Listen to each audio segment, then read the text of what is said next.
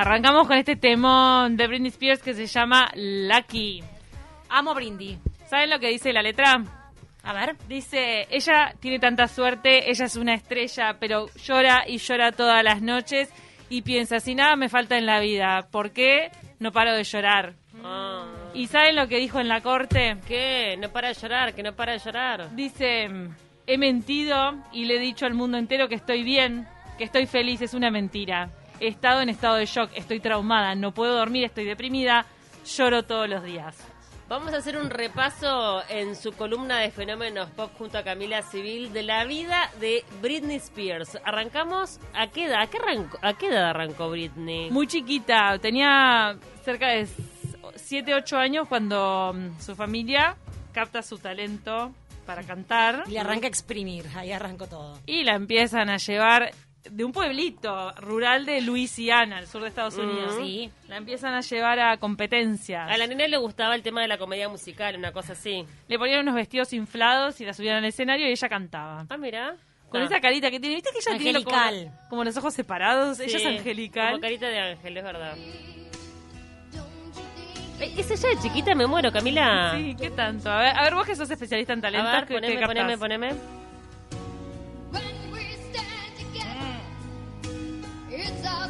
No, cantaba bien, entonaba. Fuerza. Entonaba. O sea, no era tipo pa, qué don, pero bien. Entonces le empiezan a llevar a la competencia, le empieza a ir muy bien. Un día castinea para el, sh- el show este de Mickey Mouse, ¿Mm? el club de Mickey Mouse, que eso ya te da una masividad, televisión ¿Cómo? nacional allá en, en Estados Unidos.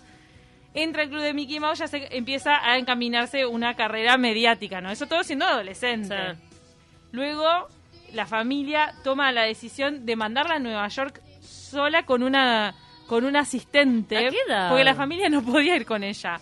Tenía menos de 18 ahí. ¿eh? Pa. Ah, menor de edad. Menos de 18. Anda a Nueva York, estudia, vinculate, baila, clases, academias, etcétera. Allá están los productores, allá está, está todo, el mercado. Buscate la vida. Claro, y lo mandan de Luisiana con eh, esta asistente que es una dorada, una, como una madre para ella. ¿verdad? Qué bueno.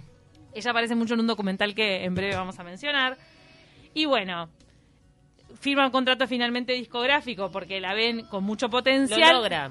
Le consiguen unos productores de novela que son productores suecos que le hacen los hits y explota en 1998 con Baby One More Time. Pero para ella no fue Disney, chica Disney. sí, por eso, por el club, El de, club de Mickey Mickey Mouse, Mouse. Ah, eso, el club de Mickey Mouse. que también estaba Justin Timberlake. Claro. Sí, es verdad. Volveremos a él. Porque Timberlake tuvo que ver con... Justin no lo O sea, queremos. su explosión, entonces, eh, se dio en una etapa donde ella era muy joven, que tenía 18 añitos, por ahí. Sí. Cuando estaba vestida de colegiala y usaba las 18. pantalones a la cadera. O sea, menos de 20 años te convertís en, un, en una estrella mundial, te califican de heredera de Madonna, de princesa del pop, le dicen Sí, que. Madonna es la reina del pop.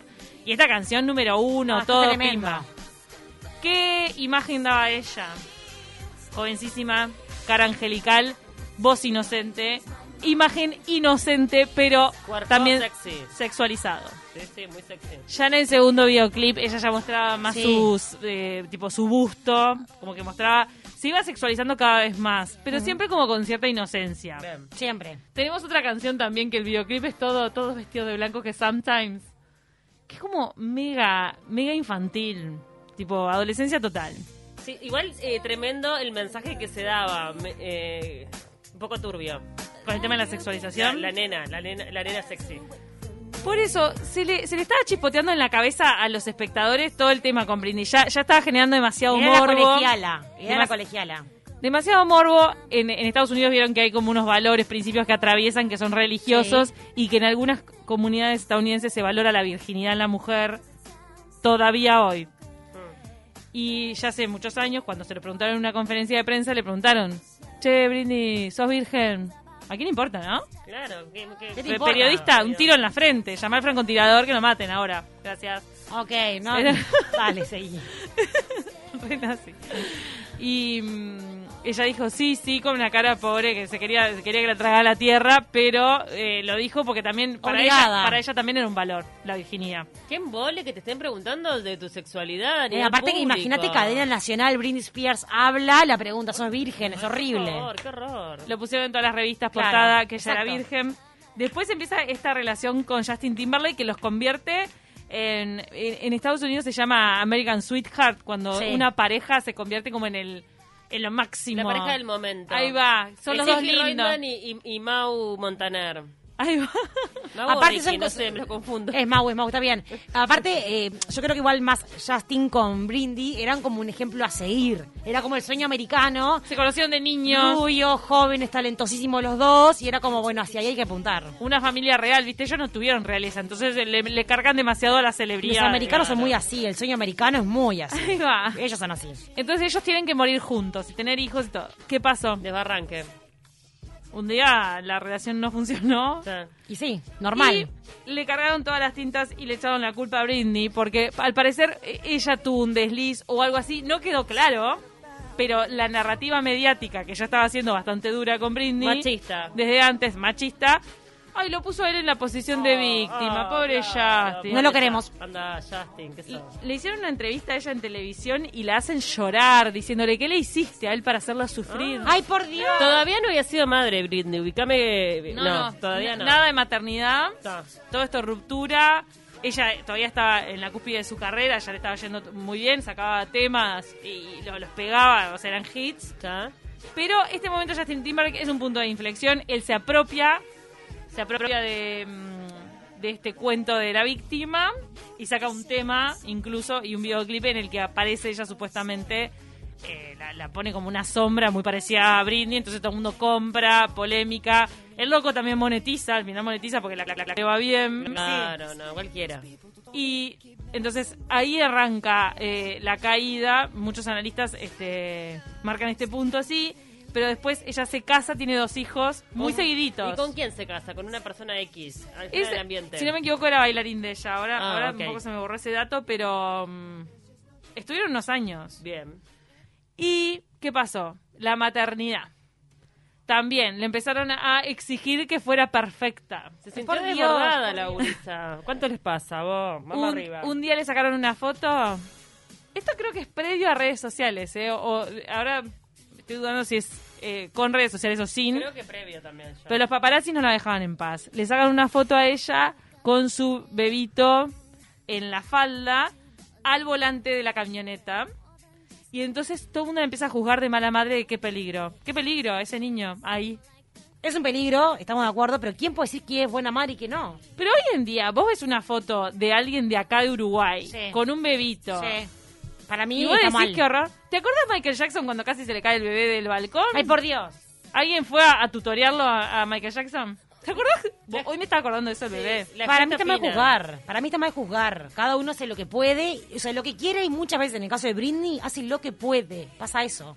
A ella le daban con un palo gigante. Entonces ahí empieza el desbarranque. Demasiada exigencia, demasiada exposición, la perseguían. No eh, a veces salía de noche. No, había consumo también de sustancias. Sí. Digo, convengamos. Salía de noche con Paris Hilton, unas Ah. juntas ahí me Ay, no, Paris, me he olvidado de Paris Sí, Hilton. le estaba dando fuerte. Sacó un gustaba- perfume de Eli. Yo lo tenía. ¿Te gustaba? Me encanta, yo lo tenía, lo usaba de adolescente. Le gustaba la noche un poco a Britney, Sí. siendo madre. Eso también te van a juzgar.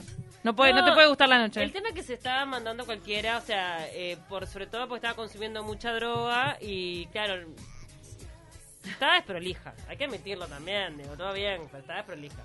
Claro, pero ¿cómo se le, se le machacó demasiado? En 2007-2008 empieza lo que le llaman la conducta errática de Britney Spears, que es cuando conduce con el hijo, cuando se afeita la Eso, De cabeza. claro. acuerdo, qué foto, qué foto esa. Pero el mundo. ella no se pudo afeitar sola en la casa y, y poner un video empoderada diciendo, ¿saben que yo ya no soy la princesita? Me pelé. ¿Qué me importa lo que digas vos? Es que hoy no, la hoy- persiguieron los paparazzis y le sacaron la foto mientras que se afeitaba. Fue oh, como... Hostigamiento. como que- claro, como que todo tenía una transmisión hacia lo masivo. Ah, mira la que loca. ¿Entendés? Como que todo el mensaje Total. ya, ya venía dado. Eh, ella tal vez se, se peló en una... Bien, en realidad no, porque sí estaba pasando por un momento extraño. Pero ella tiene todo el derecho a pelarse. Pero te voy a decir una cosa, si esto pasara en la actualidad, sería, se empoderó, Ay, no. dejó de lado a la nena rubia. El pelo rubio, chao. Y andarían todas las gurisas eh, peladas. Exacto. Es cierto. Y el, el punto también como más crítico fue cuando un paparazzi la empezó a seguir. Ella creo que ya estaba pelada, sí, ya estaba pelada. Entonces ya venía mal y ella se enoja. Se enoja porque el paparazzi la está siguiendo.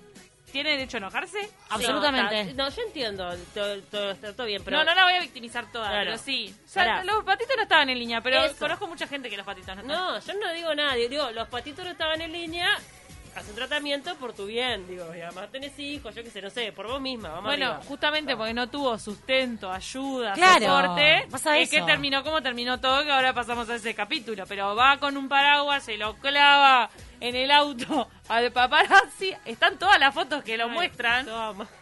Que lo muestran Ay, a ella momento. pelada con un papa- paraguas atacando al paparazzi. Pero es que para mí no está mal. O sea, hay que ponerse en, el- en la piel de esta mujer. Hostigada, en la, hostigada públicamente por un país entero, por una nación, que le decían que era esto, que era lo otro. Nadie sabe la intimidad de Britney. No, ya lo sé, lo que digo es que necesitaba ayuda, nada más. Sí, Ah, pero bueno, tenés un paparazzi que saca fotos y no te deja vivir, ¿sabes qué? Está, toma, paraguaso. Necesito ayuda. Claro. Esto mm, Soy Tim Brindy.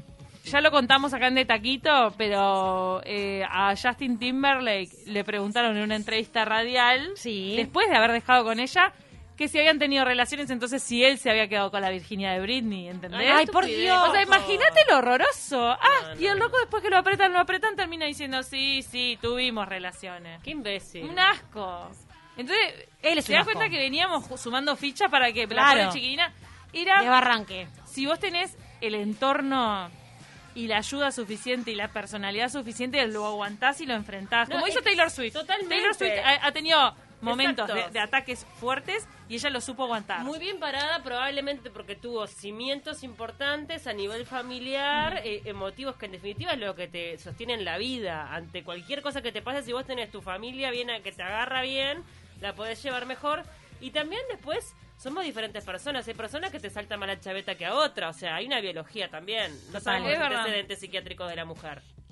Jimmy Spears, el padre, en uno de los documentales que vamos a mencionar ahora en, en un ratito, él eh, ya es descrito por el entorno de Britney Spears como un chupasangre desde que ella era niña, Mm, sí. adolescente. La mandó a Nueva se- York sola, o sea, ahí tenés una, una gran carta que te muestra medio arpía, ¿no? Tipo, ¿Qué? andá, producime, Produci- eh, sé un éxito y tráeme la guita. Sí, el loco quería, estaba para el peso.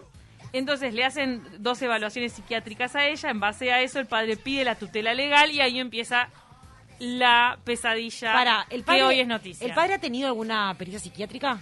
¿Él? El padre. No, él, claro, podría haber tenido, ¿no? No, si te vas a hacer cargo de millones de sí, millones de dólares. Quiero saber cómo estás. Claro. ¿O no? Es bueno, no, para mí no, para mí ni a palos. No. Si le hace una, pericia a este hombre, ven de que la expuso de que la nena era una nena. Sí. Por ende, está bien, Britney necesita una custodia, estamos de acuerdo, pero no es el padre. Ahora, mi pregunta es, eh, los nenes, los hijos de Britney. Los dos nenes. Están con ella, pero en realidad todo lo que haga ella está bajo decisión del padre y de un fondo de inversión. En realidad están compartiendo la tutela, un fondo de inversión que es una empresa, como si fuera un banco, y el padre. A mí me llamó la atención las declaraciones de la hermana Ay, de favor, Britney, que se puso en contra de su padre y de verdad Pero es que dijo sí. cosas tremendas.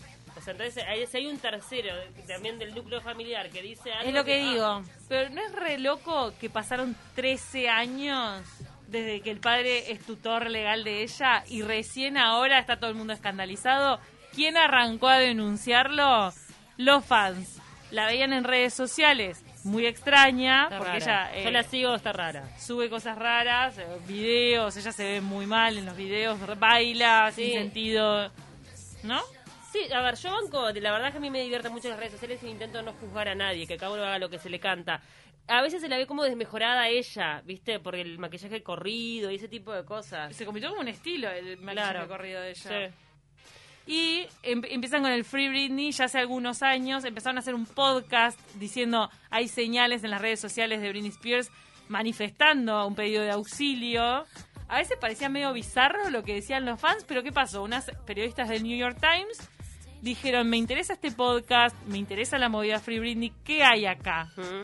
Hicieron este documental que se llama Framing Britney Spears. Es como encuadrando o apuntándole a Britney Spears. Es el en el que hay algunas de las declaraciones que mencioné recién. Está muy bueno, lo recomiendo. Está en Hulu para ver. Eh, y este documental marca un antes y un después porque la gente empieza a hablar más del Free Britney. Claro. Ya antes era, era un tema, era como algo está pasando. A, a partir de ahora es como, che, esto es una injusticia.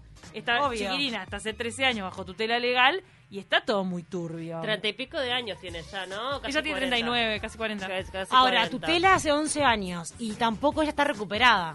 Entonces. No, ese eh, es el tema. Ella apareció y bastante eh, consciente, con cierta lógica, habló frente a la corte hace semanas nada más. Se presentó a la corte y dijo mucho. eh, es más, eh, estaba tan verborrágica que en un momento le pidieron que, que parara porque estaba hablando a demasiada velocidad porque era por primera vez que ella podía hablar de su tema.